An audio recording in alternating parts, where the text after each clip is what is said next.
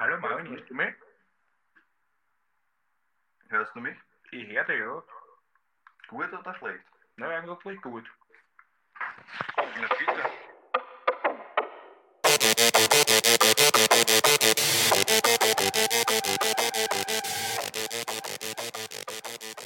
Jo, jo, jo, mein Name ist Marvin Mein Name ist Jared. und wir sind heute hier zur 14. Folge von Modesty Hobby. Und um gleich loszulegen, habe ich auch gleich eine Frage parat für dich. Kennst du Thomas Harris oder Thomas Harris? Nein, ich glaube nicht. Okay. Aber du kennst ihn wahrscheinlich, wenn ich dir jetzt sage, wer das ist. Das ist der Schriftsteller von Hannibal Lecter. Hannibal Lecter kennst du. Ich, ja.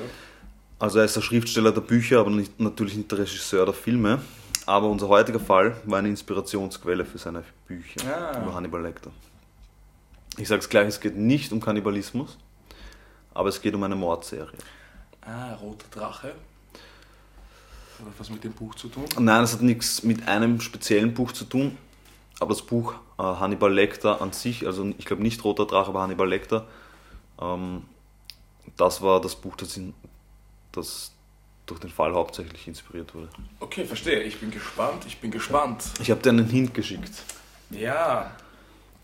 Was man auf dem Hint sieht, ist eigentlich nur ein wunderschönes, großes Haus Ein Haus. oder Palast eher. Sollte das was sein, was man kennt? Ja. Gut, danke, dass du mir das vorher gesagt hast. Ja, ist das? Ich will jetzt nichts Falsches sagen, weil Rate. es sonst peinlich wird. Na, ich würde jetzt auf Russland tippen. Nein, nein, nein, nein. Wir sind in Europa, also wenn man Russland nicht zu Europa zählt. Ähm, wir sind in Italien. Aha, okay, klar. Aber dein Hinweis mit- Vatikan? Nein, fast. Dein Hinweis mit Assass- Assassin's Creed war ja gar nicht so schlecht, weil dort Ja, gibt es, glaube ich, sogar einen Teil. In Florenz. Ah, okay. Das ist der, der Dom von Florenz. Der ist ziemlich berühmt, den kann man auch begehen und so weiter. Ich war auch schon mal drin. Ich kenne dazu einen Fall. Es ist eine wunderschöne Stadt und ich hoffe, du kennst nicht meinen Fall. ja- Aber es gibt, glaube ich, nur einen großen Fall in Florenz. und ich glaube, dass das der, den, das, der, das, der, den du machen wirst. Mal schauen. Das Monster von Florenz, natürlich. So ähnlich. Okay. Oder? Aber das ist der Fall, den ich kenne. Du einfach so, als würdest du nicht kennen. Okay. Was? Florenz? Es- Also Florenz. Florenz im Jahre 1983.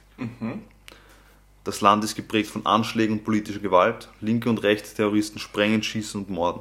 1978 war Ministerpräsident Aldo Moro entführt und umgebracht worden. Drei Jahre zuvor ist der Hauptbahnhof von Bologna in die Luft geflogen. Dabei sind 88 Menschen gestorben. Die Mafia mordet Polizeichefs und Staatsanwälte. Der Papst kommt nach einem Attentat auf dem Petersplatz knapp mit dem Leben davon. Im Hintergrund agiert die geheimnisvolle Loge P2. Wer hinter welchen Verbrechen steckt, das ist nie klar. Turbulente Zeiten. Turbulente Zeiten Also. sozusagen. Und in diese turbulenten Zeiten mischt sich jetzt noch ein oder mehrere unangenehme Zeitgenossen. Florenz hat damals ca. 370.000 Einwohner gehabt und wurde aber jährlich von 4 Millionen Leuten besucht, also extrem vielen Touristen. Und wer schon mal in Florenz war, der weiß, was das bedeutet. Verstopfte Gassen, Wucherpreise in jedem Kaffeehaus, überall riesige Schlangen, wenn man irgendwas ansch- anschauen will. Also nicht so angenehm. Deswegen empfehle ich im Winter nach Je Florenz. nachdem. Manche mögen Je das nachdem. Aber für die Stadt ist es halt auch ein Segen und es bringt einfach viel Geld. Und in den 70er und 80er Jahren war Italien halt noch ziemlich brüde, wie wahrscheinlich Österreich auch. Aber dort halt kommt noch dazu, dass, dass die Kirche noch sehr stark in den Köpfen der Menschen war und das bedeutete praktisch, dass man als junges Liebespaar nicht nachts auf den Straßen herumgehen konnte oder feiern konnte, Ja, sondern man hat sich in ein Auto gesetzt. Genau, was ich mich erinnern kann, ist, es war sehr katholisch. Das Genau. war auch der Grund, warum die Liebespärchen, die konnten nicht einfach so, wie sie es heute vorstellen, Genau. beieinander übernachten und so. Genau, weil- man war gleich verpönt und wenn, weißt du, wie das ist, in so relativ kleinen Städten kennt jeder jeden. Und deswegen hat man sich in ein Auto gesetzt und ist auf einen Hügel gefahren, weil die Stadt ist von vielen Hügeln umgeben. Und hat Man hat dort sich halt zu helfen gewusst. genau, seinen Abend oder Nacht verbracht. Ähm, und das sind auch die Tatorte, zu denen wir uns heute begeben. Also die Hügel rund um Florenz, meistens nicht mehr als 30 Kilometer entfernt. Und es geht auch schon los mit dem ersten Mord. Am Regnus. 13. September 1974 werden Stefania Pettini und Pascal Gentilcore erschossen in ihrem Fiat 127. Entschuldigt jetzt schon die Aussprache. Nahe Florenz tot aufgefunden. Bettini weist 90 Stichwunden um Schamn und Brustbeine auf. 1981 werden an zwei weiteren Tatorten in der Nähe jeweils zwei weitere erschossene Liebespaare aufgefunden. Das Vorgehen war dasselbe. Sie wurden in ihrem Auto erschossen und den Frauen wurde zusätzlich Teile der Scham herausgeschnitten. Ein Jahr später, am 19. Juni 1982, wird ein weiteres Paar erschossen. Der Freund flieht mit dem Moped, wird aber vom Täter eingeholt, der ihm im Wald die Kehle durchschneidet. Wieder ist die Frau schwer verstümmelt worden. Dann am 10. September 1983 unterläuft dem Täter vermutlich ein Motivirrtum. Also Motivirrtum heißt praktisch, dass er nicht, dass er unwissentlich nicht nach seinem Motiv gehandelt hat. Und warum dazu kommen Also er hat gleich. quasi seinen Modus geändert. aber nicht bewusst. Also es ist ihm sozusagen ein Fehler unter Anführungszeichen unterlaufen. Denn das Motiv, das sich bisher abzeichnet, das ist dir vielleicht schon aufgefallen, Ja, immer junge Paare, ne? immer junge Paare und was hat er an den Frauen gemacht? Verstümmelt. Er hat sie immer verstümmelt und immer nur die Frauen. Das heißt, er hat sich auf also Frauen. ein Mann ist ja auch entkommen, oder? Ein Mann ist entkommen, wurde aber, dem ist aber nachgelaufen oder nachgefahren. War das nicht der jetzt mit dem Moped? Der ist mit dem Moped Genau. geflüchtet, aber er hat ihn eingeholt. Okay, Und also hat der im ist Wald dann die Kehle aufgeschlitzt. und okay, okay. Genau. Also es geht ihm hauptsächlich um die Frauen, aber schon, es müssen schon Liebespaare sein. Ich- also, wenn die, ja, naja. Das war der Modus operandi. Das waren immer Liebespaare. Ob es ihm speziell um Liebespaare geht, weiß ich nicht. Oder das weiß man bis heute nicht. Aber er hat auf jeden Fall die Frauen immer verstümmelt im Nachhinein. Das heißt, es war auf jeden Fall ein, ein Hass gegen Frauen da. Mhm. Und was denkst du, was für ein Fehler unter Anführungszeichen ist dem Täter jetzt unterlaufen, nachdem er schon acht Menschen ermordet hatte? ja, wahrscheinlich jemanden am Leben gelassen. Nein. Er wird im Jahr 1983 seine Mordserie an zwei jungen Männern aus Deutschland fortsetzen. Wieder werden beide erschossen, aber diesmal handelt es sich um ein homosexuellen Paar. Und das dürfte ihn abgeschreckt haben, denn die Leichen wurden unverändert zurückgelassen. Okay, Das klar. heißt, er hat die ermordet. Und dann aber erst bemerkt, dass das.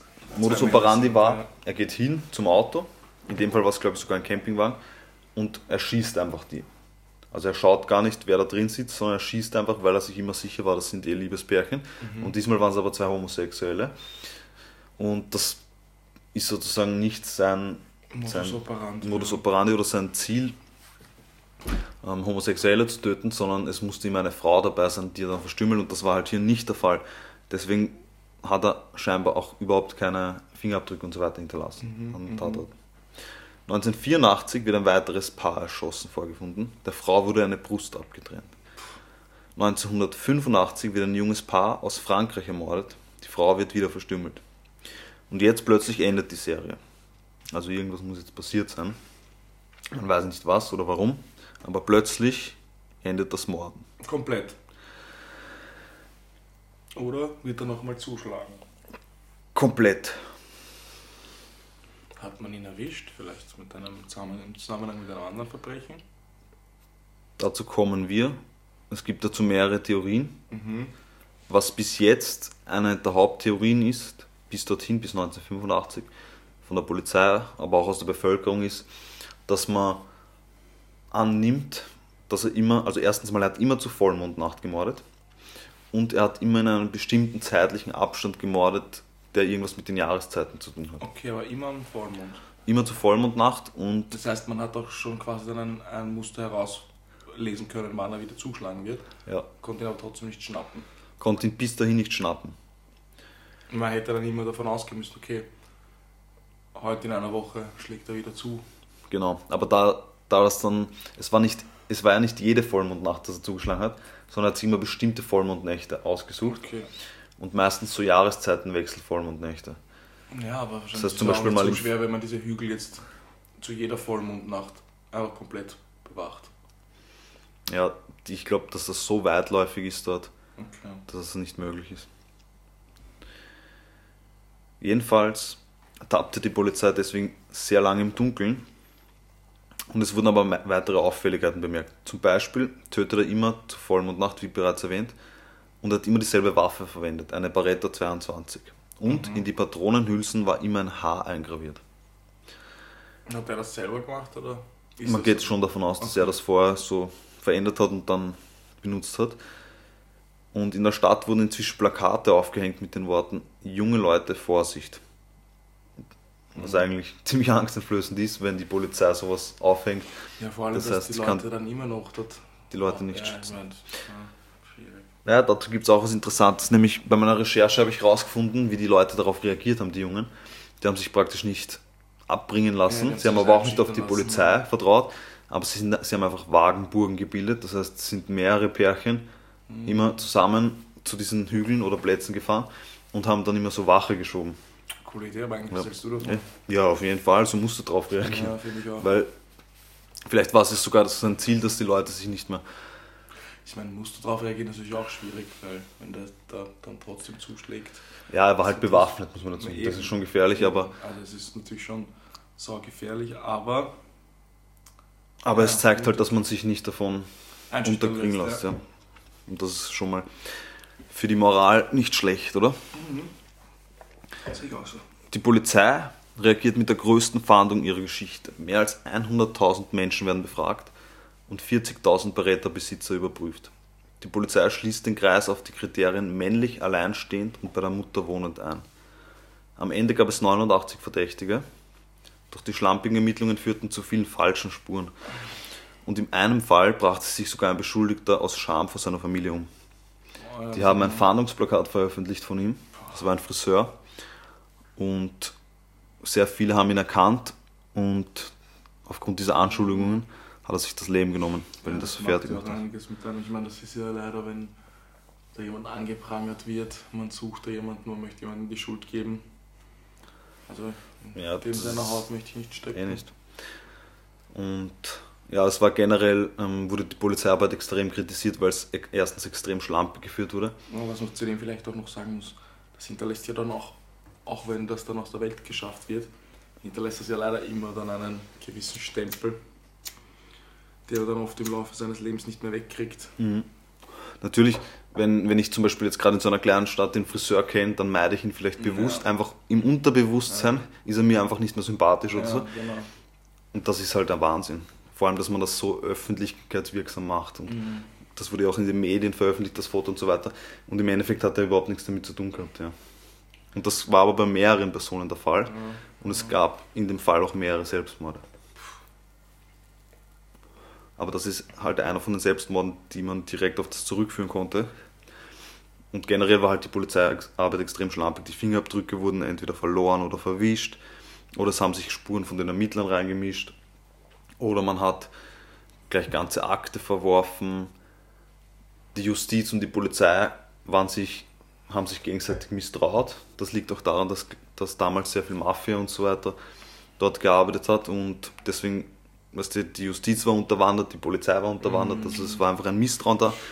Und das hilft natürlich so einem, so einem Killer. Ja, klar, im ganzen Chaos dann so kann man gut untertauchen. Ja. Und was macht der Täter daraufhin? Er nimmt selbst Kontakt auf mit der Polizei Mhm. und schickt den Behörden Körperteile der weiblichen Opfer. Okay, weil das zum Beispiel jetzt nicht wusste, weil das nur ja sagen, also schon, grundsätzlich das Monster von Florenz eigentlich ein ziemlich bekannter Fall, gerade in Europa. Ja. Einer der schlimmsten und bekanntesten Fälle in Europa. Ja. Oder schlimmsten, ja, möchte man nicht vergleichen, aber der bekanntesten wahrscheinlich. Und trotzdem immer wieder erstaunlich, was einem im Zuge der Recherche unterkommt. Ja. Auch wenn ich dich jetzt nämlich sehe, wie du da so darauf reagierst, wenn du das vorliest. Also die, die Teile, das heißt, er hat die auch aufbewahrt. Ah. Scheinbar. Also er hat den Ermittlern Körperteile geschickt, und, um ihnen zu zeigen, ihr kriegt mich nie, Mhm. ihr habt keine Chance und so weiter. Verhöhnen auch ein Genau, bisschen, einfach ja. Verhöhnung. Und er hat auch einen Fahnder angerufen mit den Worten, ich kann ein Massaker anrichten. Und dann hat er wieder aufgelegt. Das heißt, jetzt war die Polizei am Zug und unter Druck. Und daraufhin hat Perugini, das war der Chefermittler der Sonderkommission, und diese Sonderkommission hatte den Namen das Monster von Florenz und deswegen wurde ihm auch dann der Name gegeben. Der hatte gute Beziehungen zum FBI. Wir kennen das FBI ja schon aus unseren anderen Fällen und dort gibt es ja einige sehr gute Profiler. Zum Beispiel Mike Douglas. Mike Douglas. Und das FBI hat, ich weiß nicht, ob es Mike Douglas war, aber kann schon sein, dass er involviert war, ein Täterprofil erstellt für die italienische Polizei. Und zwar folgendes. Der Täter handelt allein und leidet eventuell an sexuellen Störungen. Seine Taten sind Lustmorde. Das Ziel ist immer die Verstümmelung. Die Opfer werden zufällig ausgewählt und er kennt die Orte der jungen Leute selbst sehr gut. Deswegen konnte er auch immer sehr schnell fliehen und meistens auch unerkannt fliehen. Was mir jetzt da auffällt, was ich interessant finde, ist ähm, nichts zum Alter. Also, ob das jemand ist, der auch in dem Alter ist, in dem jugendlichen Alter oder ein bisschen drüber. Ja, das oder hat- schon jemand, Das hat die weil auch das mit dem, bei der Mutter wohnen, wird wahrscheinlich schon einen Unterschied machen, ob das Doch, doch. gleichaltrig oder ein bisschen älter macht oder ob das jemand. Ja. Das stimmt, zum Alter hat man tatsächlich eigentlich wenig gerätselt oder sich, zumindest aus den Recherchen, in meinen Recherchen konnte ich nichts dazu finden, ob man jetzt gedacht dass der jung oder alt war.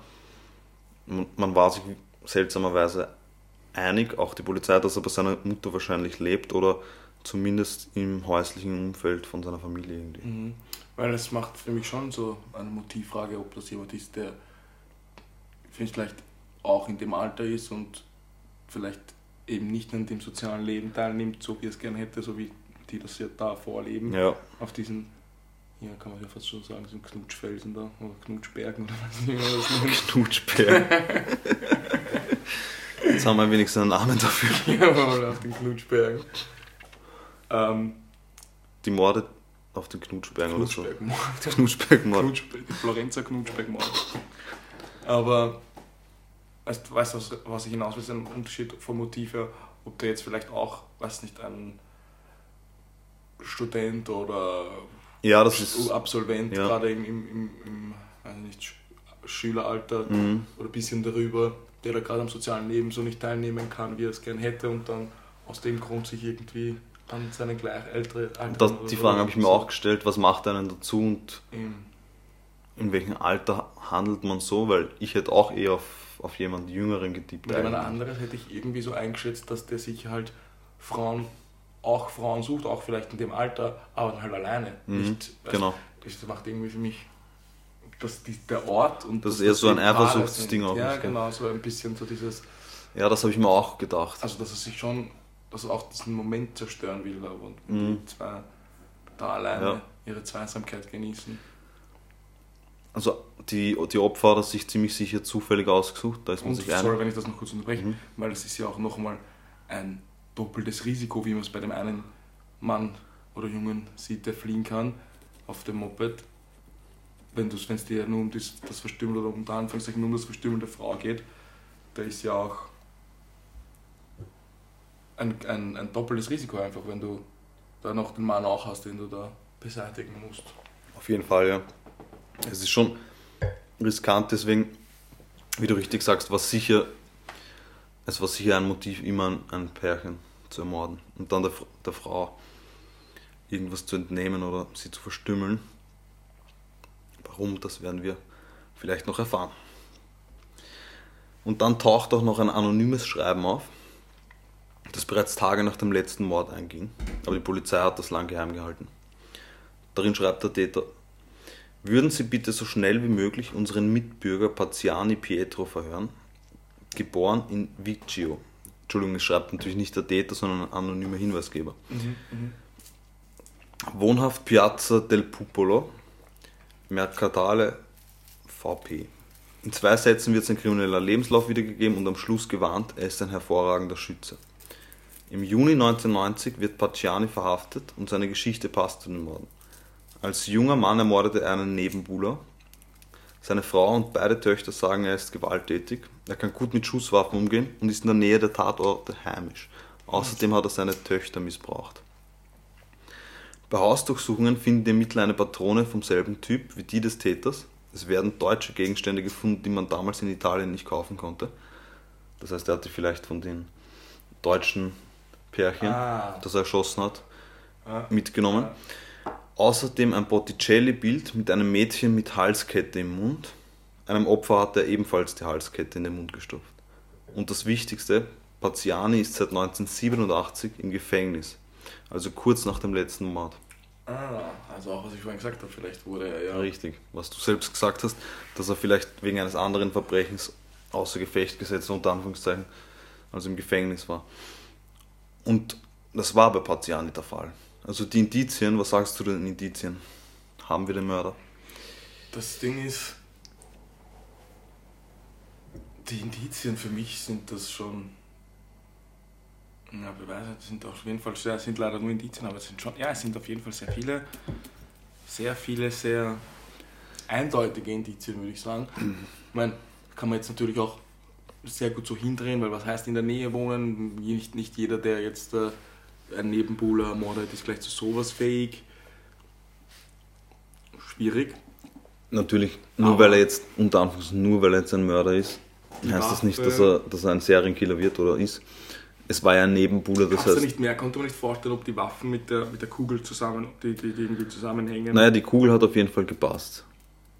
Er war auch bereit. Heutzutage kann man ja wirklich zu jeder Kugel die genaue Waffe zuordnen. Ich weiß nicht, ob man eine Kugel zuordnen konnte, aber die Kugel hat auf jeden Fall gepasst. Also es hätte die sein können. war Also jetzt nicht die Kugel, sondern er hatte Munition zu Hause, die man aus dieser Waffe abfeuern kann. Waffe. Ein eingraviertes Haar hat man nicht gefunden, falls du darauf hinaus willst. Okay. okay. Aber vielleicht hat er das auch kurz vor den Morden gemacht. Das ist jetzt spekulativ.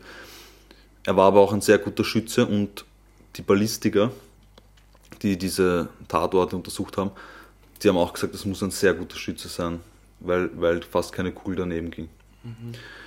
Und zusätzlich hat er halt eine Gewalthistorie mit in der eigenen Familie, vor allem gegen Frauen. Aber was mir jetzt auf jeden Fall auf, auffällt, ist, er wird nicht zu 100% ins Profiler-Bild passen, Warum nicht? weil er eine Familie hat, nicht bei seinen Eltern oder bei seiner Mutter wohnt. Aber Oder es, es ging darum, dass er im häuslichen. Umfeld lebt. Also vielleicht auch einfach mit seiner Familie. Mhm, mhm. Das Täterprofil, das zuerst erstellt wurde, war von der italienischen Polizei. Das würde ich jetzt mal nicht so ernst nehmen, Wenn man nicht ernst. weil das, weißt du, lebt bei seiner Mutter und das ist, wie man das schlussfolgern kann, ist schwierig für mich. Aber das Täterprofil vom FBI passt eigentlich schon relativ gut. Wenn ich es Ja. nochmal, ich, ich sag's nochmal kurz auf. Täter handelt allein, okay. Das hat jetzt mit unserer Person an sich noch nichts zu tun. Leidet vielleicht an sexuellen Störungen, hat seine Töchter missbraucht. Mhm, Hat aber zwei Töchter und eine Frau. Seine Taten sind Lustmorde, ja, davon kann man ausgehen. Mhm. Das will aber jetzt auch nicht zwingend auf ihn zu. Ziel ist immer die Verstümmelung, kann man jetzt auch nicht sagen, aber er ist sehr gewalttätig. Das ist schon mal ein Indiz und dass er die Opfer zufällig auswählt. Aber ich muss sagen, es ist mal, also als du das, erste Mal vorgelesen hast, was er alles gemacht hat mit den Indizien, war, war, das für mich sehr eindeutig.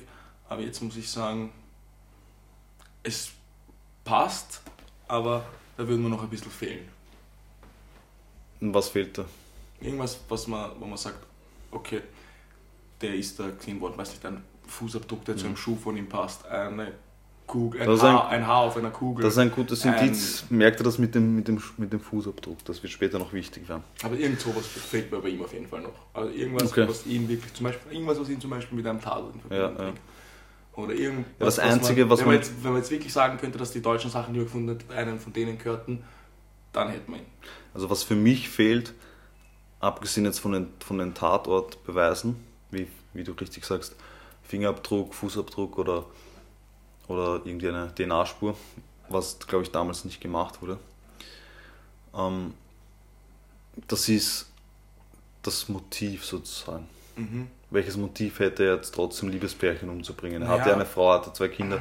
Also, Ja, genau, ja, ja, eben. weißt du, was ich meine? Das, eben, das ist auch was ich gesagt habe, mit dem es passt nicht, dass er eben bei einer Mutter lebt und ich glaube auch, das ist das, was du vorhin gesagt dass eben das. Also, war jetzt kein Einzelgänger oder so. Aber dass das vielleicht die Leute, also dass das vielleicht die, die italienische Polizei darauf hat schließen lassen, eben dieses dezidiert Liebespaare an Mhm. diesem Ort, eben dass er noch bei seiner Mutter lebt. Und das ist auch das, was man beim, bei ihm, bei dem jetzt ersten Verdächtigen, den du genannt hast, noch, was mich stört, eben Aber dieses Familienleben.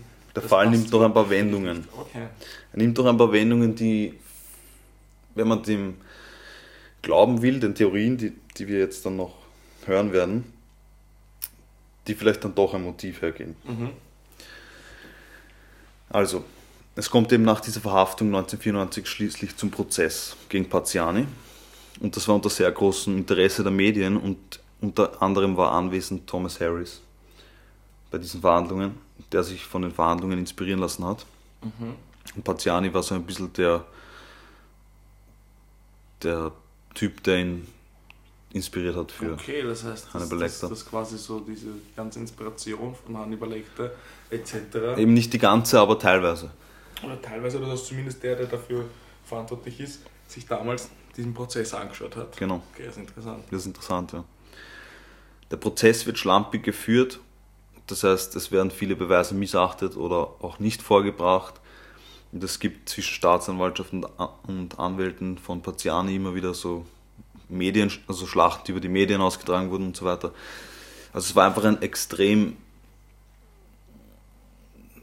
ein Fall, der einfach extrem in den Medien auch verhandelt wurde sozusagen. und die Richter ja. vielleicht Ja, aber beeinflusst. ist auch klar, dass, da das, dass das öffentliche Interesse an so einem Fall Richtig, hoch ist, weil der hat ja über. Das ist gerechtfertigt. Das Problem daran ist immer, inwiefern beeinflusst das das Urteil. Ja, sicher. Aber das ist ja, das ist ja, dafür gibt es ja dann Richter, die über so und Gerichte, die über sowas erhaben sein sollten. Natürlich, aber auch das sind Menschen, Ja, aber auch die, Menschen, die eben. lassen sich von Emotionen manchmal Ja, natürlich. aber- etwas verleiten. Aber ich sage jetzt einmal, das ist das Mindeste, was du als Richter können solltest, das aus, sowas Ja, ausblenden, die öffentliche Meinung, Eh, natürlich, die in der Zeitung natürlich. steht.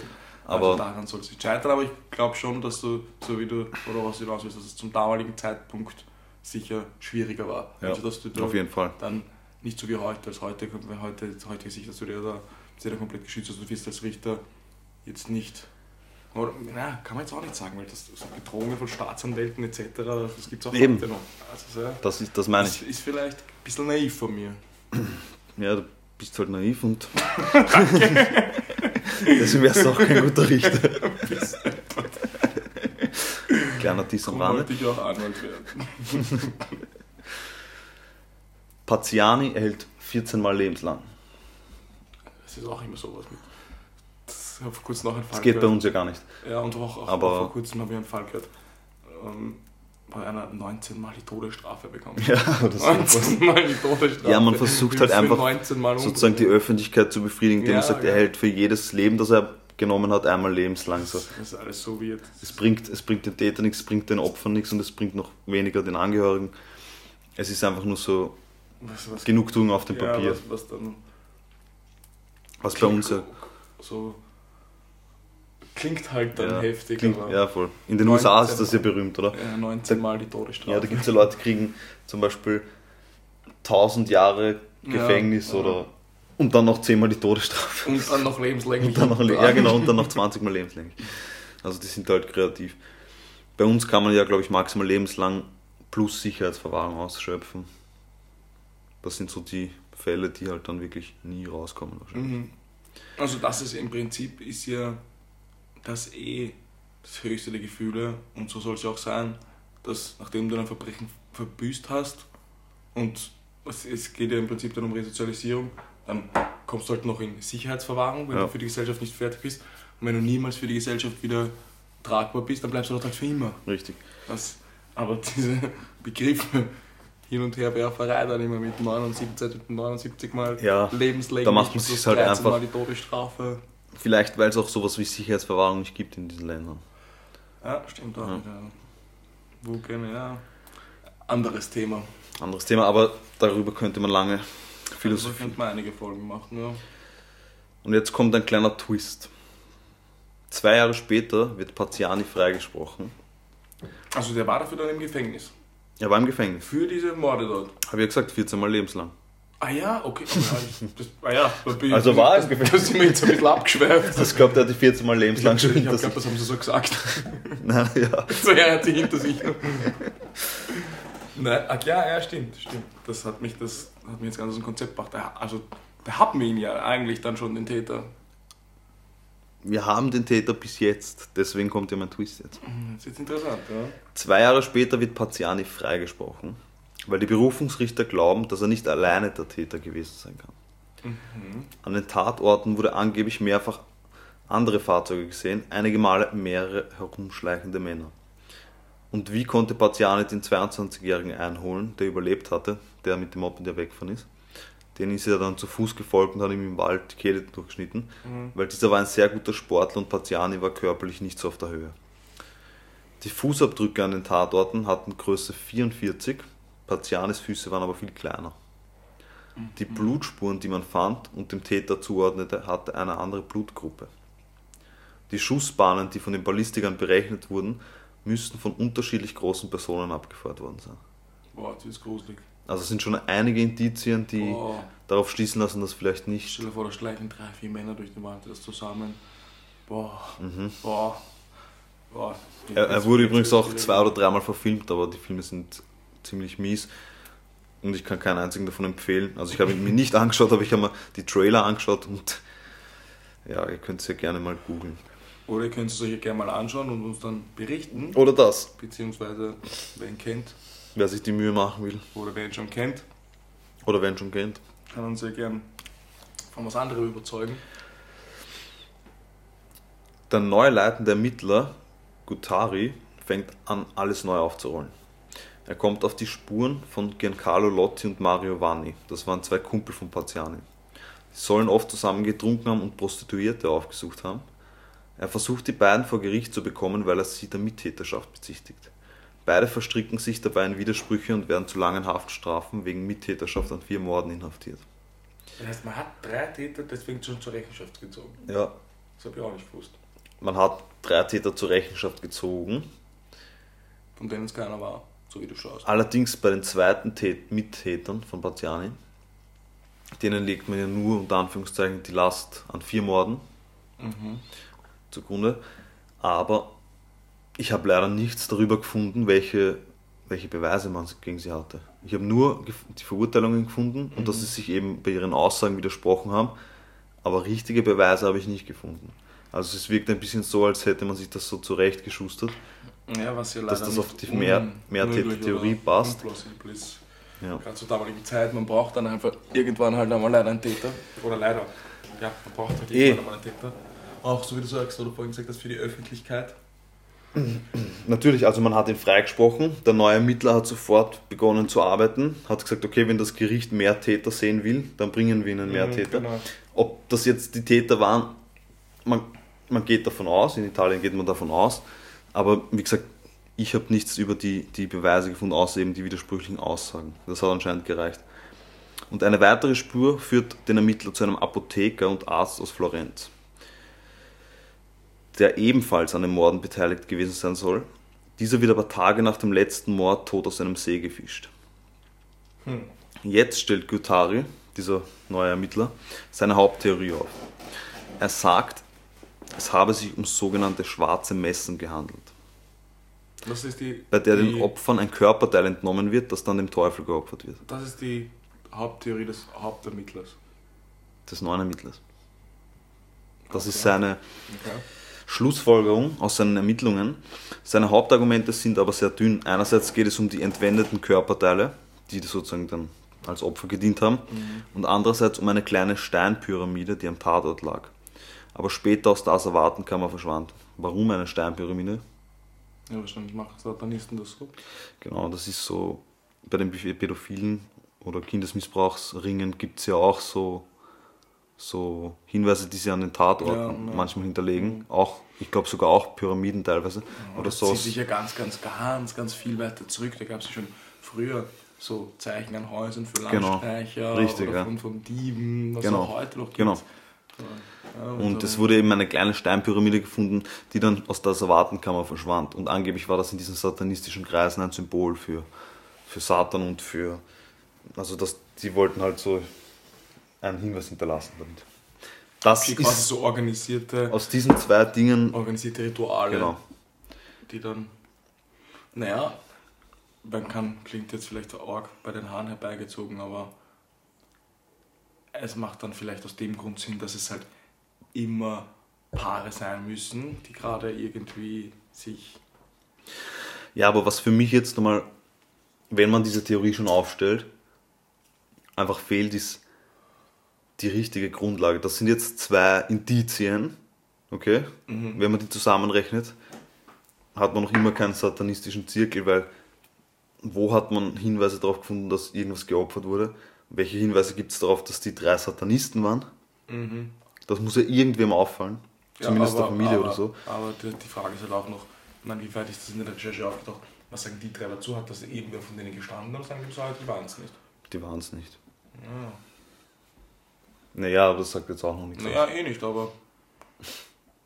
Du meinst, wenn sie es wären, dann würden sie es zugeben oder was? Nein, aber ich sage vielleicht, ich sage, dass wenn sie es wären, wäre es wahrscheinlich schwierig, dass alle drei dicht halten. Oder dass es noch mehr gibt und dann kein weiterer belastet wird. Ja gut, also dadurch, dass sie nicht es gestanden ist vielleicht haben. wirklich eine Sekte oder so- sonst irgendwas oder ein Einzeltäter, Mhm. ein anderer oder irgendwas und die drei sind vielleicht wirklich zu Unrecht verurteilt. Und aus, und aus dem Grund, das meine ich. Ja, es ist. Also für mich fehlt einfach viel zu viel für, für eine satanistische Sekte, Mhm. die da am Werk war. Es, ich lasse mir die Mehrtäter-Theorie einreden, wenn das, wenn das wirklich so war. Aber selbst, also bis hierhin könnte ich noch immer nicht einwandfrei behaupten, dass ich überzeugt bin, dass Paziani überhaupt ein Mörder war. Und auch bei den ersten Morden, ich weiß nicht, wie es bei den anderen dann war mit den 90 Messerstichen. Also ich gehe schon wirklich eher von einem Einzeltäter, muss ich sagen, aus. Und vor allem dieses Lustmotiv. Dann auch wieder, dass sich da wirklich eine Gruppe von Leuten treffen, die dieses Lustmotiv dann so krass in die Tat umsetzen. Und auch dann, was wir eh schon in vielen Fällen jetzt hatten, und ich das ist bei mir auch immer das A und O, ausschlaggebende Argument, es ist immer schwierig, so bei so vielen Leuten über so viele Jahre dicht zu halten.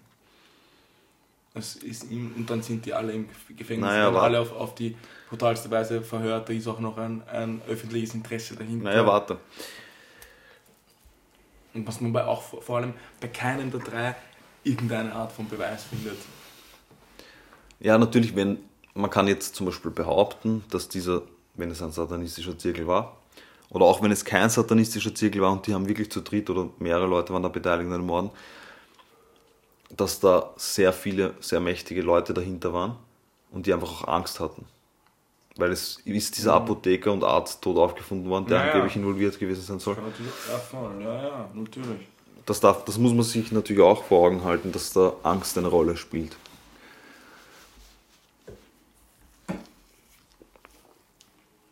Das stimmt, das stimmt.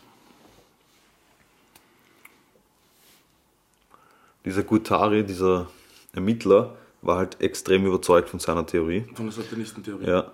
Und er war sogar so überzeugt, dass er mit einem Autor, der ein Buch darüber geschrieben hat, über diese Fälle, das Buch heißt Die sardische Spur, weil in Sardinien ist ein ähnlicher Fall passiert, einige Jahre zuvor, aber schon zehn Jahre oder so früher. Okay. Bei dem, also ein ähnlicher Fall, genau dasselbe, ähm, dasselbe Ablauf. Ein Liebespaar wurde erschossen mit einer Beretta 22 und die Frau wurde wieder verstümmelt. Und erst zehn Jahre später ist diese Mordserie in Florenz losgegangen.